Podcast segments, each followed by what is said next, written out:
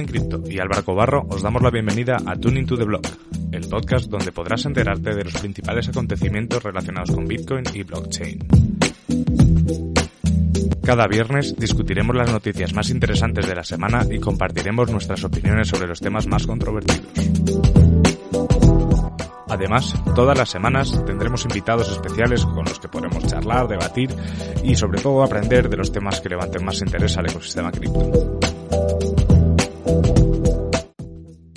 A todos, bienvenidos a un nuevo episodio de Tuning to the Block.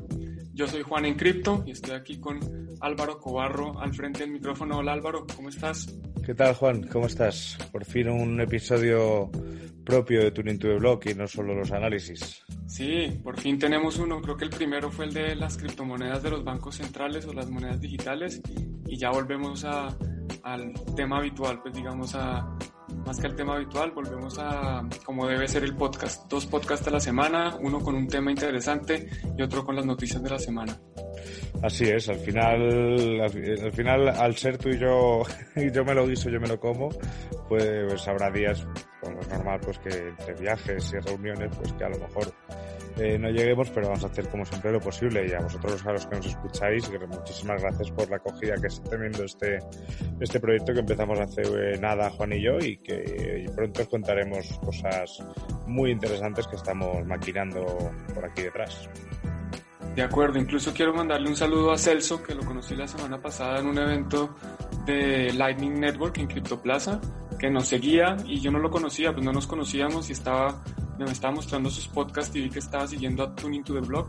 Así que bueno, saludos y saludos a todos los demás oyentes que algunos conocemos, algunos no conocemos, que seguramente los que no conocemos será un gusto eh, conocerlos en persona. Eso es. Eso está muy bien. Al final es, incluso cuando en Twitter nos dejéis comentarios, a nosotros pues nos hace mucha ilusión porque, ya os digo, o sea, hemos empezado hace muy poco, pero estamos muy contentos con la acogida y sabemos que este 2020 va a ser bastante productivo en este campo y, el podcasting, yo creo, y creo que Juan opina igual, que es una plataforma buenísima para, para el objetivo que nos une, que es la divulgación de todo el ecosistema cripto y blockchain. De acuerdo, es una buena plataforma porque permite a la gente que no tiene tiempo de estar sentada viendo un video o que no puede leer porque está manejando cualquier cosa, pues oír, acceder a contenido eh, de una forma que puede estar, digamos, haciendo multitasking o otras cosas. Entonces, pues bueno, bienvenidos a, a esta plataforma. Eso es. Y hoy, bueno, hoy el tema que hemos elegido, eh, yo creo que además viendo un poco las previsiones de este 2020, yo creo que sobre este tema va a haber bastante contenido, pues yo creo que va a ser un poco el protagonismo, el protagonista de este año. Es que vamos a hablar de DeFi, esta vez no tenemos entrevistados, no vamos a explicar a grande riesgo lo que es DeFi, porque ya habéis tenido varios contenidos, aunque obviamente refrescaremos conocimientos, pero venimos a hablar, si habéis seguido un poco la actualidad, eh, hace unas semanas o hace una semana hubo dos hackeos a una plataforma de DeFi eh, en la cual pues se perdieron casi, no sé si fueron casi un millón de dólares aproximadamente. Correcto, casi un millón de dólares se perdió en DeFi, en DeFi. A ver, y, esto es algo que como mencionas, yo creo que este año vamos a ver mucho más de esto.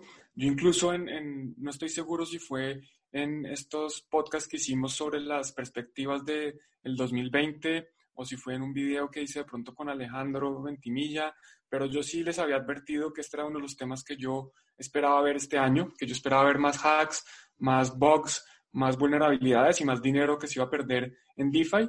Y esto es precisamente porque estamos hablando de una tecnología que todavía es experimental. Eh, aquí cuando hablamos de DeFi, yo fui el primero en decir, oh no, no, creo que fue el primero, pero yo sí, eh, para mí es claro que Bitcoin es el primer proyecto DeFi y Bitcoin todavía, digamos que está en una etapa experimental a pesar de tener 11 años. Bitcoin, para los que no saben, ha tenido box. Bitcoin en, en 2011, perdón, en 2010 tuvo una, un ataque, digamos, donde una persona imprimió, eh, creo que fueron 184 billones de Bitcoin. Esto lo descubrió Jeff Harsick, que es uno de los desarrolladores, y al final lograron actuar a tiempo. Bitcoin era mucho más chiquito en ese momento, entonces fue más fácil llegar a un consenso y reversar esa transacción. Pero más recientemente, en 2018, creo que mediados de 2018, también se descubrió un bug donde un desarrollador anónimo eh, le alcanzó a avisar a los, a los desarrolladores, digamos, del equipo core de Bitcoin. Y si, el, si este bug lo hubieran podido explotar, eh, hubieran podido imprimir eh, cualquier cantidad de Bitcoin que hubieran querido. Entonces, a pesar de que Bitcoin es el proyecto más maduro, digamos que menos riesgos tiene, todavía es experimental y todavía esto es una tecnología muy joven y lo mismo va a pasar con DeFi. Eh, por no ir muy lejos, también en Ethereum vimos, creo que fue 2017 o, o también 2018, el tema del, del, DAO, que creo que fue 2017, que el DAO para los que no saben es una Decentralized Organization, es una organización autónoma descentralizada que podría decirse que también es DeFi porque es una forma de financiar eh, un nuevo tipo de organizaciones, es una nueva forma de organizarnos como sociedad con eh, fines eh, financieros. Y esta DAO, pues fue, de nuevo, no se sabe si es, más que no se sabe, es, no hay un acuerdo si es un hack o si es simplemente aprovechar el código que está mal escrito, que, que hay unas reglas que no son claras o que quedaron mal redactadas en el código y pues un, hack, un hacker aprovechó y creo que se alcanzó a robar como 50 millones de dólares de ese momento en Ethereum y precisamente eso llevó a la partición de, al, fork de Ethereum y, Ethereum Classic. Entonces, pues, de esto seguramente vamos a tener que seguir hablando porque más vulnerabilidades se van a descubrir, más hacks van a haber, más dinero se va a perder. Sí, así es. Al final es muy bien lo que tú has dicho de estamos ante una tecnología incipiente en el cual obviamente eh, van a existir errores y cuando estamos hablando de smart contract eh, van a existir muchos errores, algunos eh, intencionados como puertas traseras, algunos que son simplemente líneas erróneas en el código o unas normas en el smart contract que no quedan claras. Y, ya lo vimos en 2017 y 2018 con, con el boom de las ICOs, ¿no? O sea, eh, qué cantidad de, historias hubo ahí, de hacks, de estafas y compañía. Y yo creo que con DeFi, aunque tiene un potencial enorme, eh, yo creo que vamos a ver mucho, muchos ejemplos como el que se vieron hace una semana. O sea, hay que ir con cuidado. Al final estás eh, confiando en, un smart contract y sobre todo para los que no sabemos de programación como yo, eh, nos es muy difícil poder revisar todo antes de confiar en un proyecto. Así que yo creo que, que hay que seguir manteniendo un poco la, la, la norma esta que deberíamos tener todos grabadas a fuego que es que no metas dinero que no estés dispuesto a perder en nada de esto. O sea, pero ni en Bitcoin, ni por supuesto en un proyecto nuevo de, de, DeFi. De acuerdo, hay, hay, un tema que mencionas que es muy, muy importante dejar claro y es que la gente piensa que estos proyectos de DeFi han sido auditados correctamente, que hay muchas personas mirando el código y que por lo tanto pues no hay errores, pero lo que mencionas que, por ejemplo, tú no sabes programación, yo tampoco soy programador, yo tampoco me he metido a leer los contratos de MakerDAO o de Money on Chain o de Fulcrum o de cualquiera de estas plataformas de DeFi y por lo tanto yo no estoy, yo no sé si lo que dicen que hacen es completamente cierto y precisamente ahí es cuando se presta para errores. Eh, uno piensa que hay mucha gente auditando, pero en realidad no son muchas personas las que están auditando estos contratos, no son muchas personas las que pueden auditar este contrato. Yo puedo auditar los estados financieros eh, de una compañía, pero ir a decir que yo puedo auditar los contratos de MakerDAO eh, es completamente falso. Yo podría de pronto entender algunas líneas y, y, si estoy con un desarrollador entender la lógica y ver si hay, si, la lógica por lo menos hace sentido, pero que el código esté bien escrito, eh, yo no lo puedo hacer. Entonces, pues sí es, hay que tener cuidado. Completamente de acuerdo contigo, no poner nada más de lo que estamos dispuestos a perder. Incluso hace yo creo, yo diría que 10 minutos estaba en, en, LinkedIn revisando LinkedIn antes de, antes de conectarme aquí al podcast y había un post de, de Valentín, que ambos conocemos, Valentín González, y decía, bueno, DSR, el DAI Savings Rate, está ofreciendo 8%. Y esto es mucho más que la mayoría de los bonos, de, de los bonos soberanos de los eh, gobiernos. Y pues sí, yo estoy de acuerdo, eso, eso es bueno, es bueno tener alternativas, pero es importante tener en cuenta que ofrece mucha más rentabilidad porque, ofrece, porque tiene mucho más riesgo. Decir que eh, comparar eh, un DeFi o comparar que yo pongo unos DAI a rentar uh, al DAI Savings Rate a la tasa de ahorro de DAI, eh, comparar eso con un bono del gobierno de Estados Unidos, pues no es, no es una comparación muy justa porque el gobierno de Estados Unidos la probabilidad de que me pague es muy alta, mientras que la probabilidad de que haya un bug eh, o un error o un hack o cualquier cosa en DeFi pues también es muy alta. Entonces es mucho más probable que Estados Unidos me pague el bono que estoy comprando a que yo pueda retirar el dinero con la rentabilidad que, que DeFi me promete. No estoy diciendo que DeFi no sirva, eso sí, pues que quede muy claro, que yo creo que es una innovación interesante, pero hay que tener en cuenta que todavía esto es un experimento, estamos en una etapa muy temprana, hay muchos riesgos y pues yo no pondría todo mi dinero eh, a rentar en DeFi porque pues, sé que hay unos riesgos que, que yo ni siquiera conozco. Así es. Así es, o sea, eh, a ver, estamos hablando de riesgos, ¿no? Y cuando se ponen ejemplos comparando todo lo que es el ecosistema cripto con, con sistemas tradicionales, eh, muchas veces eh, lo digo porque eh, nosotros solemos tender a criticar, ¿no? Cuando los medios hablan mal de, Bitcoin o de, o de, cualquier criptomoneda interesante, solemos criticar cuando gente, pues como, como este, como Peter Schiff, empieza a, hablar de auténticas tonterías sobre, sobre Bitcoin y, tal. Pero también hay, tenemos que ser conscientes, ¿no? De que no, no se debería comparar todo el tiempo con según qué cosas. Estamos hablando de, un aspecto totalmente diferente y que ahora mismo es, eso, es innovación y es riesgo. Y obviamente te puede salir bien, ¿no? a quien no le gustaría volver al pasado y, coger un puñado de bitcoins en 2010. Vale, pero es que eh, nadie sabía en 2010 que esto podía pasar como ha pasado, ¿no? O sea, obviamente la gente que está muy metida en Bitcoin en 2010, confiaba en el proyecto, pero yo dudo que tuviesen una idea de, una cotización similar a la que estamos viendo hoy en día. Pero bueno, eso ya son cosas muy personales. De acuerdo, los que invirtieron en 2010, 2009, 2011, 2012, etcétera, pues asumieron un riesgo más alto y por lo tanto, pues obtuvieron una rentabilidad más alta porque salió bien o ha salido bien hasta el momento. Y entonces ahí conectamos un poco con lo de riesgo-rentabilidad. Si a mí me hubiera gustado haber invertido en 2010, pero también había otros riesgos. ¿Qué tal que yo hubiera invertido en 2010 y hubiera perdido todo en el hack de Mt. Gox? O, yo no tenía el conocimiento de cómo guardar las llaves privadas, o cualquier, mejor dicho, mil otras cosas que hubieran podido haber pasado. Efectivamente, es, mejor ir mirando un poco para, adelante. Y bien, y, yendo un poco al tema de este podcast, ¿vale? Que es el punto en el que en el que estábamos hablando de, tecnologías, pues, de, finanzas descentralizadas, del hacking, etcétera. Yo creo que es importante para poneros un poco en situación, ¿vale? Eh, yo voy aprendiendo de, DeFi gracias a Juan y gracias a los entrevistados que hemos tenido y gracias a lo que voy leyendo.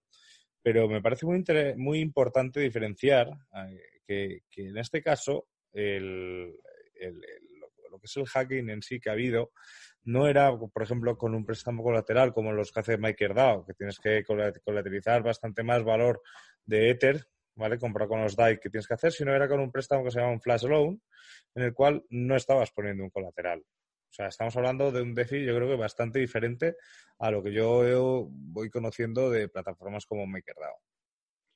De acuerdo, lo que mencionas de, los flash loans es, es, digamos, lo más reciente en DeFi para explicar un poco las diferencias eh, con, por ejemplo, MakerDAO, cómo funciona es que yo pongo un colateral, digamos, yo pongo una garantía en, en Ethereum o en otras criptomonedas en un contrato inteligente y ese contrato inteligente lo que hace es guardar mi garantía, guardar mis activos, a cambio de esos activos me da a mí un DAI, que es una moneda estable, me da una cantidad, digamos que es un tercio del valor de mis activos que yo estoy dejando en el colateral. Estoy, voy a simplificar mucho, eh, porque además en, un podcast es difícil explicar sin, sin dibujitos y sin gráficas, etc. Y después yo, cuando pago el préstamo, recibo la garantía que había dejado de vuelta.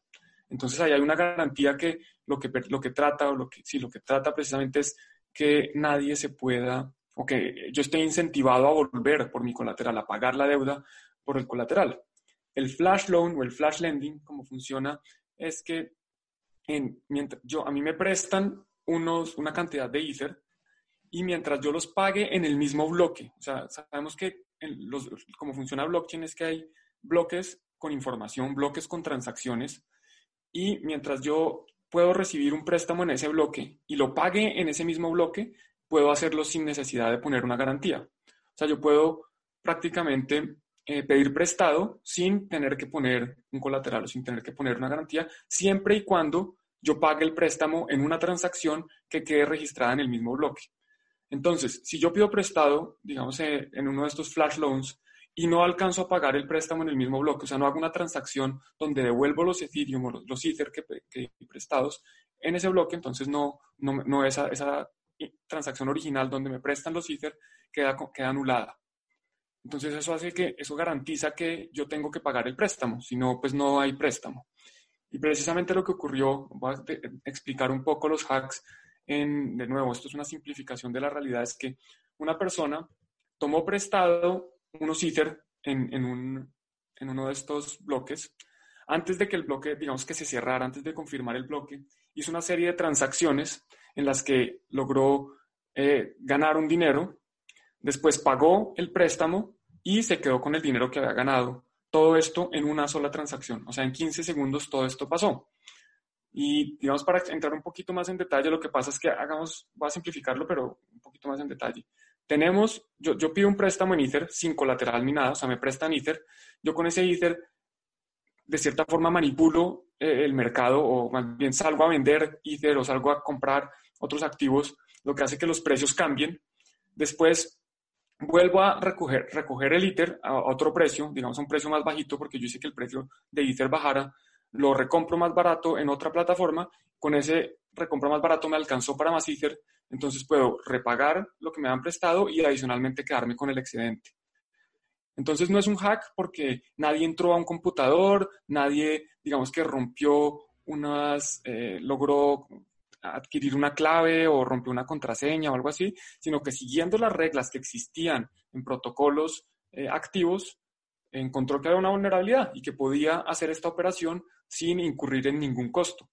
Creo que eh, como hubo dos hacks, creo que los costos fueron como 8 dólares el primero y como 100 dólares el segundo para sacar más o menos 300 y 600 mil dólares, porque al final sí, como mencionas, fue casi un millón de dólares. Entonces esto es un poco lo que pasó y, por eso es que se dice que no es un hack, porque no hubo, en realidad no hubo un hacker que entrara al ordenador de otra persona o, que rompiera claves, sino que simplemente aprovechó unas reglas mal escritas eh, para beneficiarse y pues también hay un tema de los oráculos y todo, pero ya pues eso sería entrar a más detalle. Eso es, a mí una, una cosa que no entiendo de, de, los flash loans en este caso, porque claro, eh, yo, tengo, yo tengo claro que, que de Bitcoin, ¿no? En principio cada 10 minutos hay un bloque nuevo, eh, pero de Ethereum es bastante más rápido ese tiempo, o sea, a qué ha tenido que hacer, ¿no? A qué ha tenido que hacer el, el, bueno, el hacker o la persona que aprovechó esta, esta posibilidad, todos esos cambios los tuvo que hacer prácticamente, o sea, muy rápido, ¿o me equivoco? Estás, no, estás en lo correcto. Lo que pasa es que no es que la persona haya escrito el código y haya hecho las operaciones en esos 15 segundos, sino que ya tenía eso listo. Tenía ya, ya había craneado, ya había, tenía en su cabeza cómo iba a ser. Había escrito las líneas de código en la línea de comando para enviarle a la virtual machine, para enviar estas transacciones a la red de Ethereum para que efectivamente se ejecutaran. Y ya cuando se ejecutan, eso sí, prácticamente pues es, es automático. Entonces lo que pasa es que hay una diferencia entre, por ejemplo, el precio, el, el momento en que los oráculos alcanzan a reportar un cambio en el precio. Entonces, si yo muevo el precio de un activo muy rápido, el oráculo de pronto no alcanza a enviarle al contrato inteligente, oiga, el nuevo precio es este. Y ahí, se, ahí es cuando se pueden empezar a aprovechar eh, pues este tipo de vulnerabilidades. Entonces, sí tiene que ser rápido, pero no es que la persona esté esos 15 segundos escribiendo, tecleando rapidísimo, sino que ya lo tiene listo y después es simplemente salir a ejecutarlo. Claro.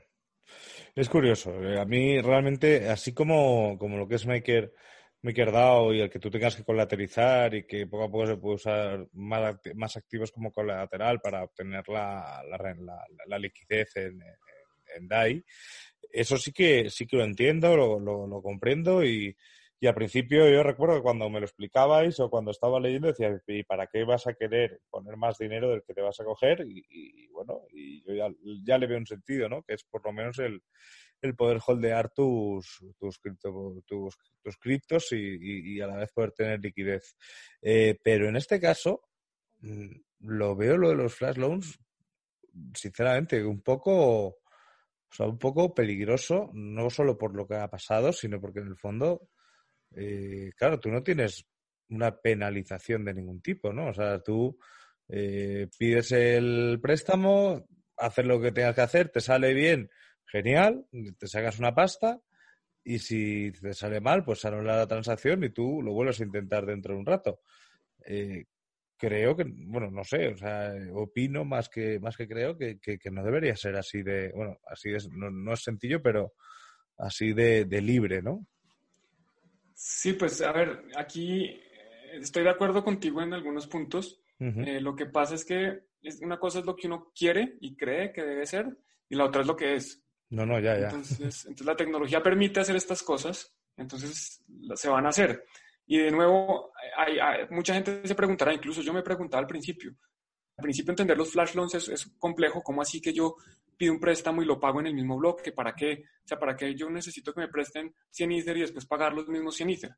Y ya, ya después uno cuando empieza a entender, ya a leer más en detalle, se da cuenta que puede servir, por ejemplo, si me van a mí a liquidar una posición en, en, en MakerDAO, o sea, yo tengo mi colateral, el colateral bajó de precio y me están pidiendo que tengo que poner más colateral o, pierdo, mi, pierdo mi garantía, digamos. Entonces yo puedo pedir un préstamo, poner más colateral, después eh, sacar, digamos, ese, o más bien, recuperar mi, mi garantía, poner una garantía distinta y después volver a pagar el préstamo. Entonces, eh, es de nuevo, esto se demora más en entender, esto hay que verlo con, con, básicamente papel, lápiz o un pizarrón explicando cómo funciona, pero tiene algunos usos. Y, sí, de acuerdo contigo, son más riesgos, entre más eh, innovación haya en esta industria y más contratos inteligentes, pues son, se abren más vectores de ataque, hay más posibilidades de que haya errores, hay más posibilidades de que haya escenarios que no se han contemplado desde un principio y que personas aprovechen pues eh, lo que está escrito para eh, sacar pues una rentabilidad. Yo personalmente no, no considero que lo que se haya hecho sea ilegal porque a ver, DeFi, si, si, el código es, si el código es la ley, como dicen los de Ethereum, eh, pues entonces el código estaba mal escrito y la ley quedó mal escrita y alguien aprovechó que había una ley mal escrita, pero pues no hizo nada que no estuviera, o sea, él, no rompió el código, él, aprovechó un código, o ellos, porque después seguramente fue un grupo de hackers, aprovecharon un código. Y yo por eso precisamente tampoco tengo mucho dinero en cripto, porque yo sé que en cualquier momento hay un error, eh, algo puede pasar, especialmente en DeFi. Yo no, yo no le presto mis Bitcoin a nadie, yo no dejo mis Bitcoin en ningún lado porque sé que llega a haber un error y pierdo mis Bitcoin y yo, ¿y qué hago? Entonces sí, es, es algo que está pasando, que, lo van a aprovechar algunos para bien, otros para mal y pues seguramente eh, volveremos a conversar de esto con, con, algunas personas más porque sí es algo que es interesante y que, que pues, está cambiando un poco todo el panorama eh, cripto. Sí, al final es. Eh, yo sé eso, yo, o sea, yo creo que esto es como la, la siguiente gran cosa dentro del ecosistema. Yo cada vez que veo proyectos, insisto, que son proyectos que me parecen interesantes, pero, pero no sé hasta qué punto son, son realmente seguros eh, dentro de las posibilidades ¿no? de, de, de, de, que algo de esto sea seguro pero incluso hablando contigo o hablando con gente de Bitcoin o incluso con los alumnos de, del curso de Bitcoin, eh, se nos van ocurriendo ¿no? cosas que se podría hacer, sobre todo con el tema de, de RDA y, y, con todo esto mundo de posibilidades que se está abriendo. Pero a mí... Sí, yo creo que... decía, decía Juan que para, para mí también esto que es un mundo súper amplio, eh, me da incluso más miedo que, las propias ICOs, ¿no? Porque al final las ICOs eh, podía ser un white paper y un equipo de detrás que fuese, que fuese malintencionado o, o, podía haber también un problema en el smart contract. Pero aquí es directamente confiar en un smart contract que, por suerte o por desgracia, el, 90% de la gente que está dentro del ecosistema no sabe leer, ni siquiera se ha parado jamás a intentar entender uno. O sea, aquí estamos pasando totalmente a un punto en el cual eh, volvemos a confiar en algo que no entendemos, una cosa que a mí personalmente me da miedo. entiendo que te dé miedo y también lo que mencionas es cierto, se abren muchas posibilidades, pero adicionalmente, pues estas posibilidades, como mencionas, hay que entenderlas y lo otro es que eh, este mundo ya es tan grande, esto de, el mundo de, digamos, Bitcoin o blockchain o cripto, ya es muy grande. Yo hoy en día a mí me preguntan por un montón de proyectos que a veces nunca ni siquiera había oído mencionar antes.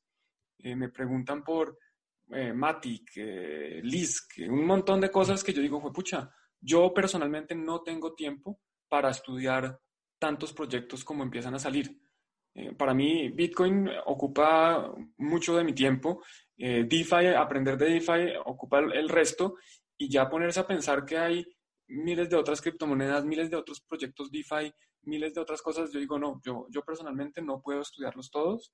No sé si alguien pueda, yo creería que se necesita prácticamente un equipo de desarrolladores para poder hacerlo y no siquiera, no solo desarrolladores, como mencionas, con, con las ICOs había que analizar el equipo, ver cuál era su trayectoria, qué habían hecho en el pasado, si habían estado en la cárcel o no, si tenían la experiencia para desarrollar el proyecto en la industria que estaban desarrollando el proyecto o no.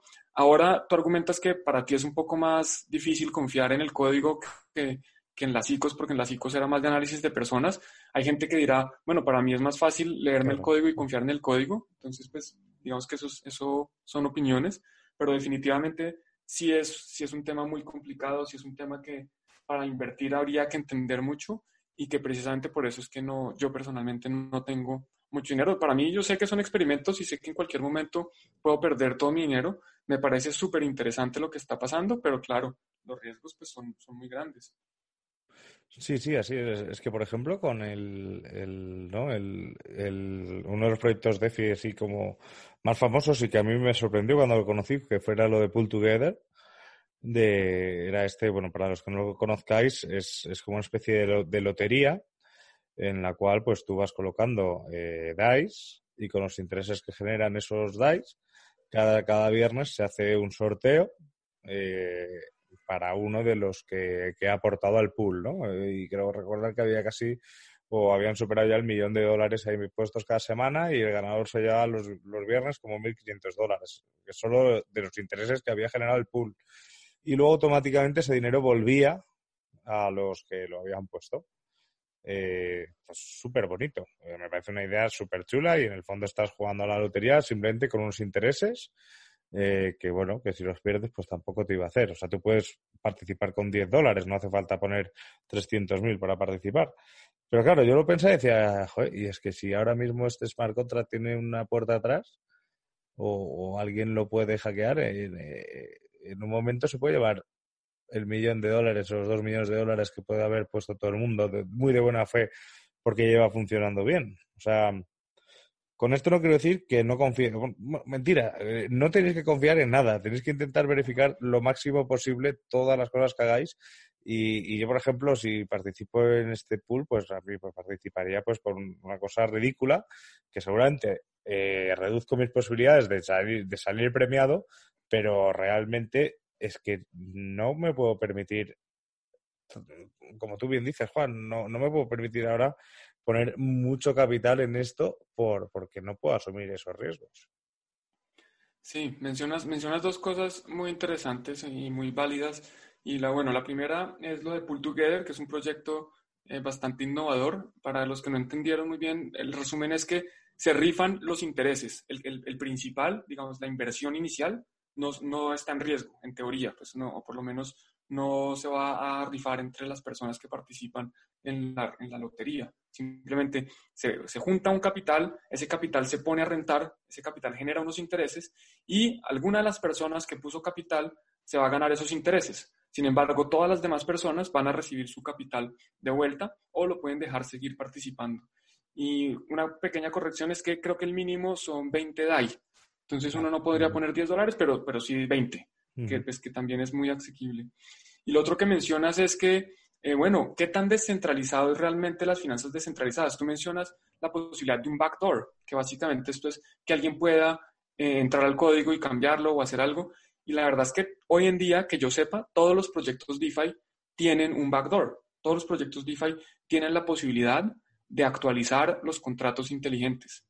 Entonces, pues esto es, un, esto es un riesgo que hay que considerar. Esto es uno de los, digamos, elementos centralizadores de, de DeFi, que DeFi eh, como lo hemos dicho varias veces, no es completamente descentralizado, la descentralización no es binaria, no es que haya algo que sí es descentralizado y algo que no, esto pues es parcialmente descentralizado, pero uno de los riesgos es que tiene este backdoor donde los desarrolladores pueden llegar y actualizar el contrato y que el contrato nuevo haga lo que sea que es distinto a lo que uno pensó que estaba haciendo.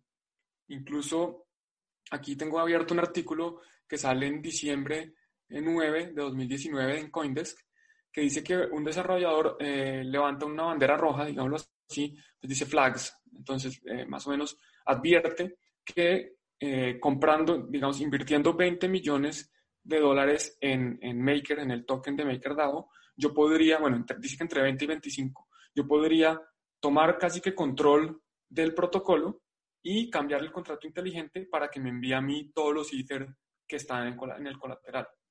Esto pues no es tan, no es tan transparente y no es que sea tan, no sé, yo, yo diría, no es tan bola bola, o sea, no es que sea que si yo tengo 25 millones de dólares, si estoy dispuesto a hacerlo, lo puedo hacer, porque obviamente hay, otras, eh, hay otros aspectos que hay que considerar. Por ejemplo, que en este momento no todos los tokens de Maker están eh, en el mercado.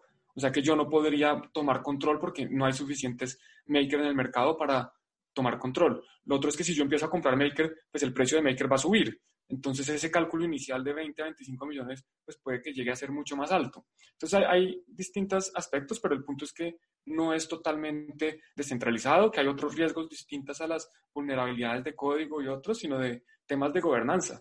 Si hoy en día el equipo de Maker decidiera, que, que yo creo que no lo van a hacer, pero decidieran que van a cambiar el código para robarse los Ether, podrían hacerlo. Eh, obviamente, de nuevo, hay, ciertos protocolos, hay multisigs, hay ciertas cosas que uno pensaría que no lo van a hacer porque además tienen un proyecto muy interesante, que el potencial a futuro es muy grande y que si, si lo hacen bien y si todo sale bien, se van a tapar en dinero, van a hacer mucho dinero porque, porque esto está revolucionando las finanzas, pero que no es totalmente, que yo no puedo confiar ciegamente en esto. Sí, es eso. Al final está bien lo que has dicho de la, de, la estimación, ¿no? De, que si ahora alguien quisiese comprar todos esos tokens de Maker para, para poder tomar el control del protocolo, eh, obviamente sería más, ¿no? Eso yo recuerdo en, un meetup que tuvimos en Madrid hace, pues hará casi un año, de, el primer meetup de, oficial de Cardano, que, vino aquí Nicolás, eh, sé que es Nicolás, que es, es, CTO de, Cardano y se encarga mucho de todo el tema de, de una de sus wallets oficiales. Y, le preguntaban, eh, no sé si era eh, no sé si no sé si fue el propio Gustavo Segovia o no, no me acuerdo, que no sé, bueno, al final siempre estábamos un poco los mismos, ¿no? En los, en los meetups. Eh, y, decían eso, que realmente e-, ellos como van a, están apostando por el proof, of, stake totalmente y, delegado, eh, claro, decían, si alguien comprase los suficientes cardanos, ¿no? Para, para poder tener un stake mucho más potente, podría tomar el control de, la cadena. Ellos decían que aparte que habían limitado el número de, tokens que podía haber en cada pool, eh, que también, que el coste al final es que estamos hablando de que estos también los precios son oferta y demanda.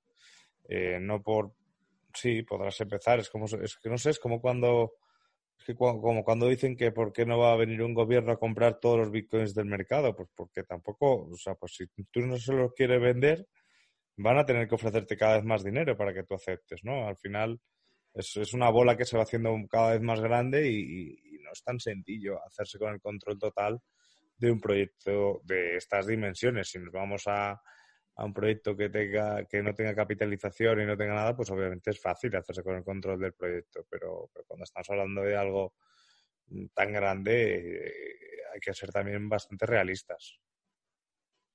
Exacto. Y algo que vuelves a mencionar que es distinto y que también es un riesgo que poca gente ha considerado es que, en teoría, Ethereum 2.0 cambia su eh, algoritmo de consenso y pasa de ser prueba de trabajo a ser eh, prueba de participación o proof of stake. Y como funciona proof of stake, básicamente, en resumen, nuevamente, simplificando todo, es que yo eh, congelo o bloqueo unos Ether eh, para obtener el derecho de ser un validador. Y como validador obtengo una recompensa en, en Ether. Y lo que la gente, que, lo que yo estaba mencionando que la gente no tiene en cuenta es que hoy en día hay muchas otras plataformas o, soluciones o protocolos o como quieran llamarlos que me permiten bloquear Ether o bloquear DAI o bloquear otras criptomonedas y obtener una rentabilidad con respecto, pues, por, por, simplemente haberlas bloqueado. Entonces aquí lo que yo veo es que se, está generando, digamos, un conflicto de interés ahí un poco en la medida en que para garantizar la seguridad de Ethereum, yo tengo que, o en el futuro, yo voy a tener, si, si, lo, si logran lanzar Ether o Ethereum 2.0, que eso es un gran if, eso es un gran, una gran incógnita, si lo lograron lanzar, yo tengo que poner Ether a garantizar eh, la seguridad de la red, ¿cierto? A garantizar a los validadores. Pero adicionalmente hay otras opciones donde yo de pronto obtengo más rendimiento poniendo a rentar esos Ether en DeFi. Digamos que MakerDAO o cualquier otra plataforma, Compound, me da una rentabilidad por prestarles mis Ether, por poner mis Ether como eh, a, a, rentar. Si esa rentabilidad que me ofrece Compound es más alta que la que me ofrece Ether por ser validador, pues yo estoy incentivado a ir a Compound y no a Ether. Y ahí se crea una dinámica de, bueno, si, si, yo, si toda la gente se va a Compound y nadie se queda en Ether, entonces nadie está garantizando la seguridad de la red. O si son muy poquitos los que están en Ether, se vuelve mucho más vulnerable, eh, garantizando la seguridad de Ethereum, esa plataforma se vuelve mucho más vulnerable a ataques, porque si son muy pocos los que están ahí y son muchos los que están en Compound, en cualquier momento los que están eh, o bloqueando sus Ether en Compound pueden pasarse al Proof of Stake de Ethereum y prácticamente tomar control de la red. Entonces ese es otro riesgo que no mucha gente tiene en cuenta. Y es que ahora que Ethereum está cambiando, bueno, ¿qué va a pasar? ¿Van a ofrecer mayor rentabilidad? van a ofrecer menor, van a ofrecer la misma. Eh, las rentabilidades de DeFi están cambiando todo el tiempo y en cualquier momento sale un nuevo protocolo que ofrece otra rentabilidad distinta y la, y la gente se va, se va, a comportar dependiendo de sus intereses personales. Ellos van a seguir, eh, van a tratar de maximizar su utilidad. Eso es el, el, capitalismo, eso sí lo dijo Adam Smith. Cada individuo va a buscar, eh, hemos dicho, una sociedad capitalista donde cada individuo busca su eh, beneficio personal. Y si es así, ¿qué pasaría con el beneficio global? ¿Qué, ¿Qué, va a pasar con la seguridad de Ethereum 2.0 si llega a salir?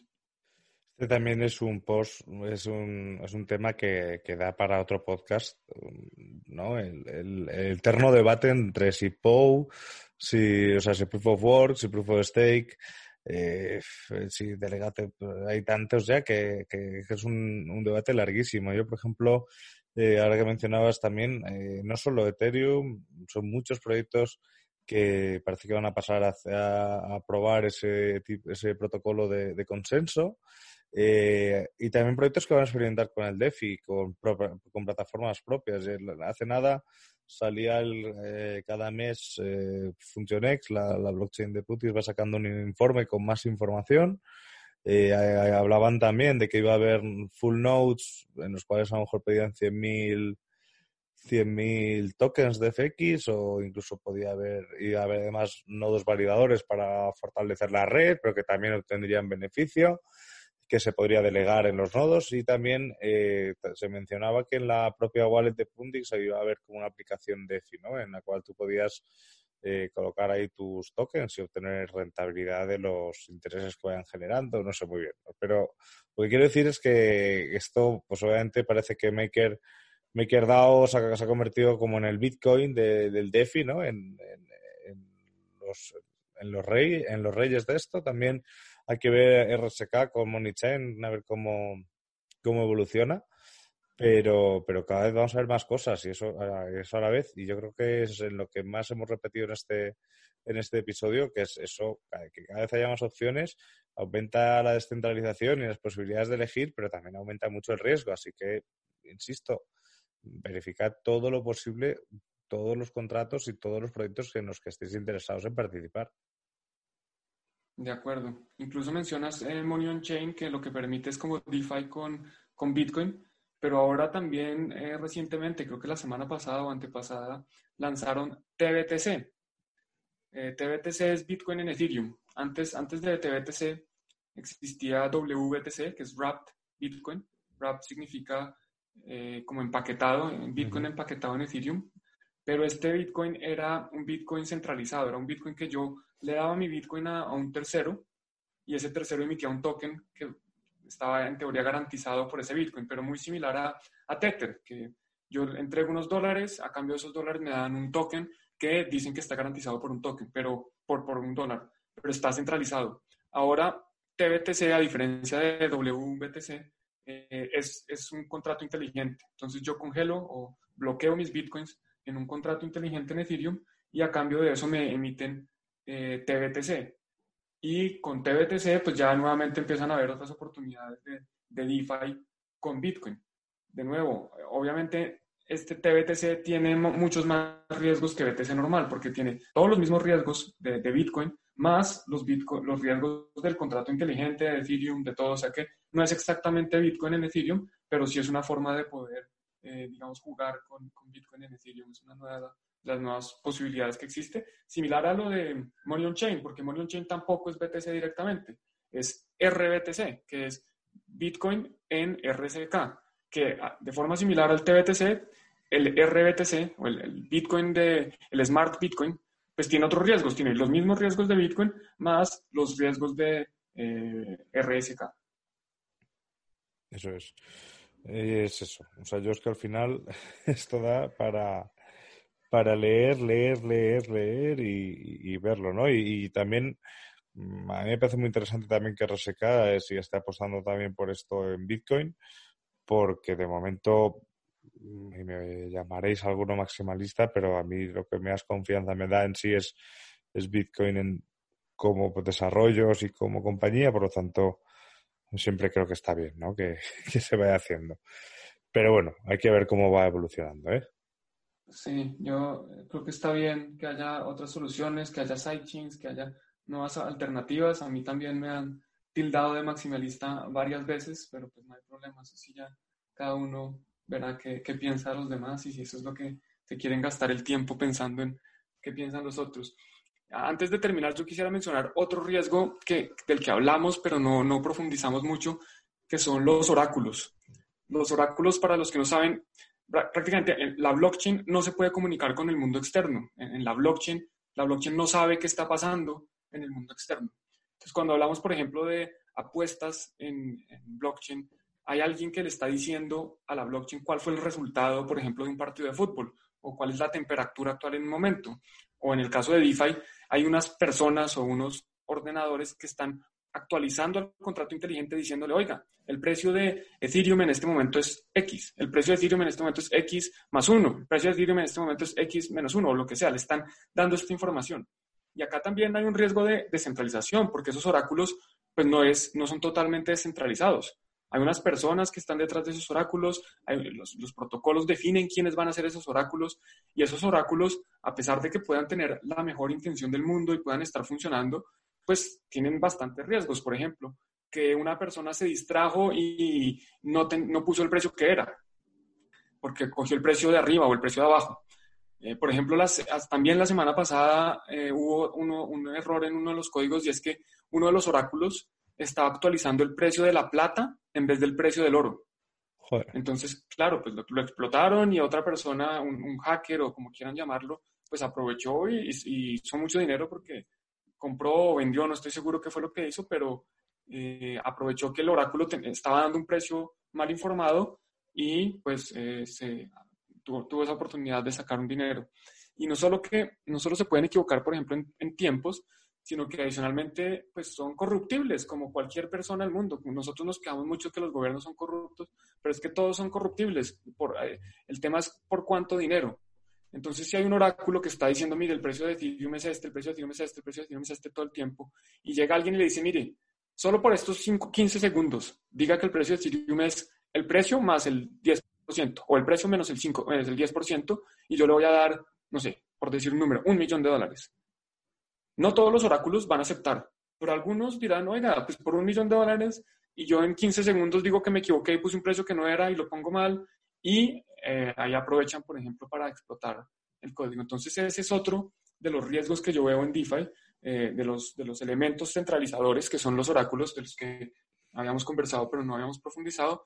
Y pues esto, esto de nuevo, para decir, miren, DeFi es, interesante, tiene un potencial muy grande, está permitiendo cosas que antes no se podían.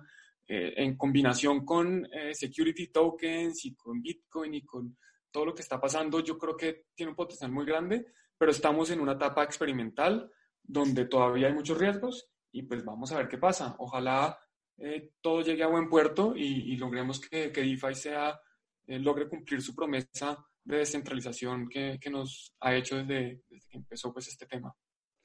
Eso es, al final, y es curioso porque no sé si fue el primer artículo que, publicaste en Bitcoin, pero el de, el de que la descentralización no es algo binario, eh, yo es algo que he utilizado muchísimo en charlas con alumnos, en, otras charlas en, en, meetups, que es que es que estamos hablando siempre, de, sí, o sea, los oráculos centralizan, sí, también, pero bueno, cuantos más oráculos, pues, no sé, es que al final podemos estar dando vueltas un poco a lo mismo, ¿no? De, este punto. Obviamente, y lo que decías de que todos somos corruptibles, eh, sí, hay que ser un poco también autocrítico y, y hay según qué cosas que obviamente uno no se plantearía hacer, pero, habría que ver con una oferta real eh, dónde queda, ¿no? Dónde quedan todos. Yo obviamente hay cosas que relacionadas con Bitcoin que jamás iban a ocurrir, pero, pero vamos, a mí me dicen que por 15 segundos me dan un millón de dólares y luego puedo corregir, decirme que me he equivocado.